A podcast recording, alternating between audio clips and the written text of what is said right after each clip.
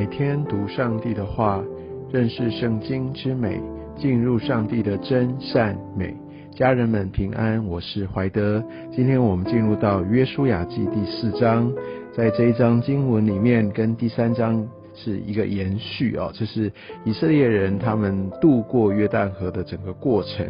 第四章一开始讲到国民尽都过了约旦河，所以在这个一个末了，我们可以看到一个约书亚来对着以色列人，他们有一些要怎么样来把这样的一个事件记载下来，而且我们可以从这段经文当中也再次的看到一些属灵的原则。我们可以看到一个神，他总是要我们来记得他所做过的事情，不是要邀功，乃是要我们乃至于后面的这些的传承，我们的后代都能够紧紧的来抓住神，不会要忘记神，他是与我们同在的神，他是为我们行大事的神。他叫他们在民中拣选十二个人，就是十二个支派里面，每一个支派选一个人。这边所纪念的，就让他们知道这是一个共同的一个经历，每一个支派都一起经历，都一起同工。所以神总是带领他的百姓在团队当中一起来经历。所以各自为政，独自，我想这不是。通常神带领他百姓进入到应许之地的这样的一个模式，总是一个团队有不同的一个背景，大家聚集在一起，都是被呼召出来的。所以团队在现在我们在教会里，其实神继续用这样的一个法则在带领我们。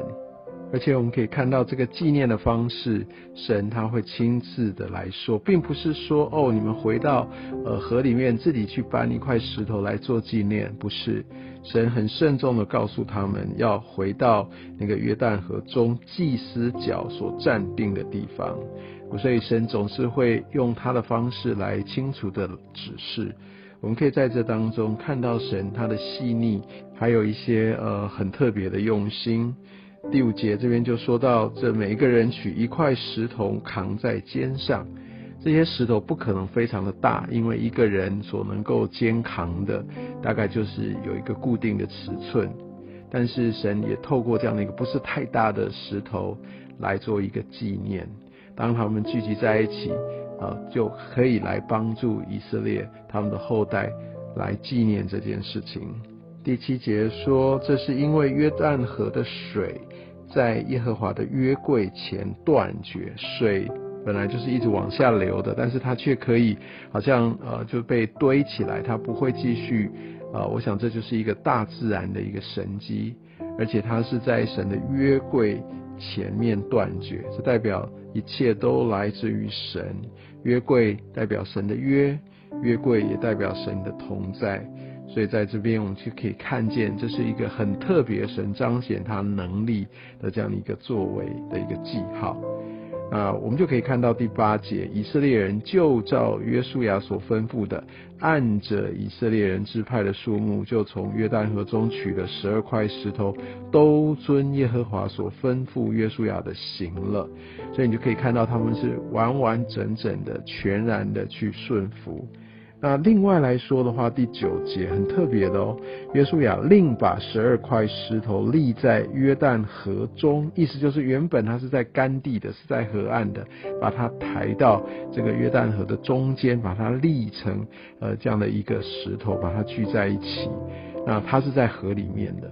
所以我们就可以知道，神好像在这边也有一些属灵的含义，从河中的水出来。到干地，所以代表好像是一个新生的。假设一个水原来是淹没的，所以它是一个会死去的，是一个没有浮出来的。这也象征着，呃，我们的一个生命是被神所拣选。哦，我们我们原本是应该死的，但是我们却被救拔出来，我们是成为新造的人。原本在河中的石头被挪出来，而且是在约柜旁边的石头。所以透过神爱我们的约，他的拯救，也透过耶稣基督的救赎，我们都复活。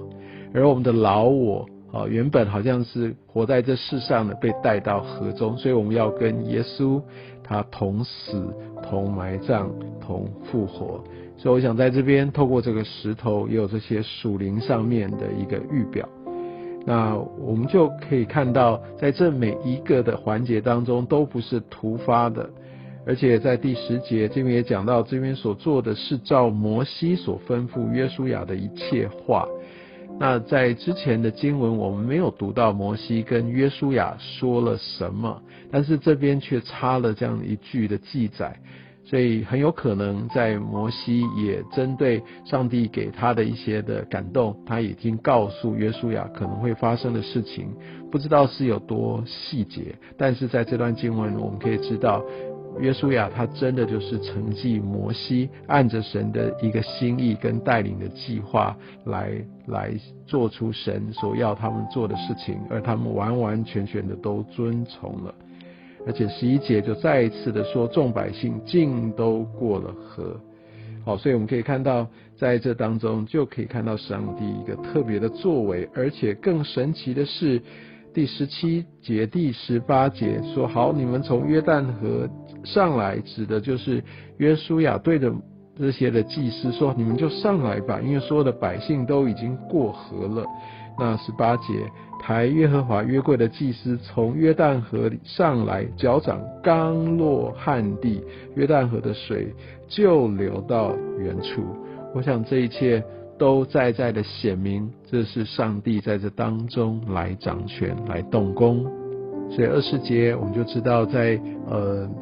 整个耶利哥城以东那个城叫吉甲。那也就是一开始在这一段经文啊，那个耶和华对百姓说，就是在你们今夜住宿的地方。所以我想用这样的一个很神奇的方式过河，耶利哥城的人根本无从防备，没有想到就是这样，以色列人就过来了。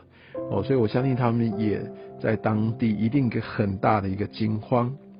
那我想最后在这段经文，我们特别来看二十三到二十四节。这边说，耶和华你们的神在你们前面，好使约旦河的水干了，等着你们过来。你知道，很多时候我们觉得我们在等候神，觉得神好像要怎么样动工，那我们就留在原地，我们等候他，我们寻求他，我们呼求他。但这边却说是神在你们前面，是等着你们过来。所以很多时候我们以为我们在等神，其实在神等着我们。那约旦河的水是怎么干的？那是要等到那些的祭司扛抬着约柜，然后他们的脚踩到河水里面。所以很多时候我们觉得我们在等候神，但神正等着我们用我们的信心，用我们的行动跨出去那一步。而在红海的时候，在摩西他也伸出杖来，所以我们必须明白，神都按照他的计划。在带领我们，神从来不会来违反他自己，他有一个既定的一个步骤，但常常是因为我们的胆怯、我们的犹豫，而我想这边有一个等待的一个原则，就是我们必须领受。很多时候我们觉得我们在等候神，但更多的时候在这段经文里面，我们可以看见是我们信心的回应，我们需要跨出去。然后我们就经历神的大能，神早就等候我们的。二十节特别提到，当当神行这些大事，是要使地上万民都知道耶和华的手大有能力。所以神做这些神力，其实不是为了要满足我们自己，是为了要彰显他的能力，要让万族都看见。而且他帮助我们，可以对神有一个正确的一个对待，能够真实的认识他。我们要敬畏耶和华我们的神，也愿神透过这段渡河的经历，也让我们知道，我们这一生也需要紧紧的凭着信心与行动来跟随他。愿上帝祝福你。